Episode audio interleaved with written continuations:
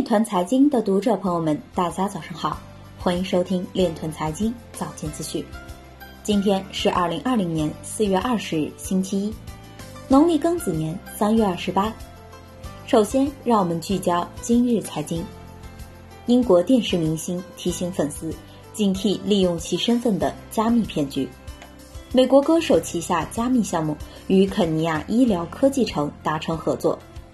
福州长乐法院。启用电子封条，试图破坏的证据将自动上传至区块链电子证据平台，存证固化。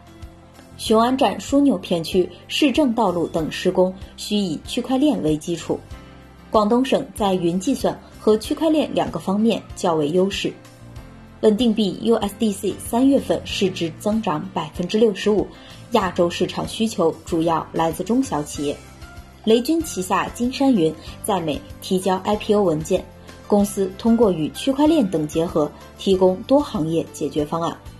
USDT 市值突破七十亿美元，仍是最大的稳定币。加密交易员表示，比特币可对冲法定货币贬值，而不是经济危机。徐坤表示，在去中心化金融体系里面，代码的漏洞及法律的漏洞。今日财经就到这里。下面我们来聊一聊关于区块链的那些事儿。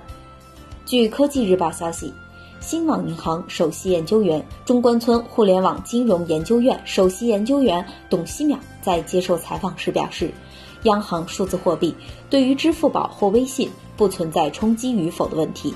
数字货币的效力完全不是微信支付和支付宝能够相提并论的。数字货币正式推出后，必须要使用。但是微信和支付宝可以不用，也许会出现一种可能：使用央行数字货币的人越来越多，使用支付宝和微信支付的人越来越少。不过，用户实际上不太关心背后支付方式的逻辑，哪个好用、方便、安全就用哪个。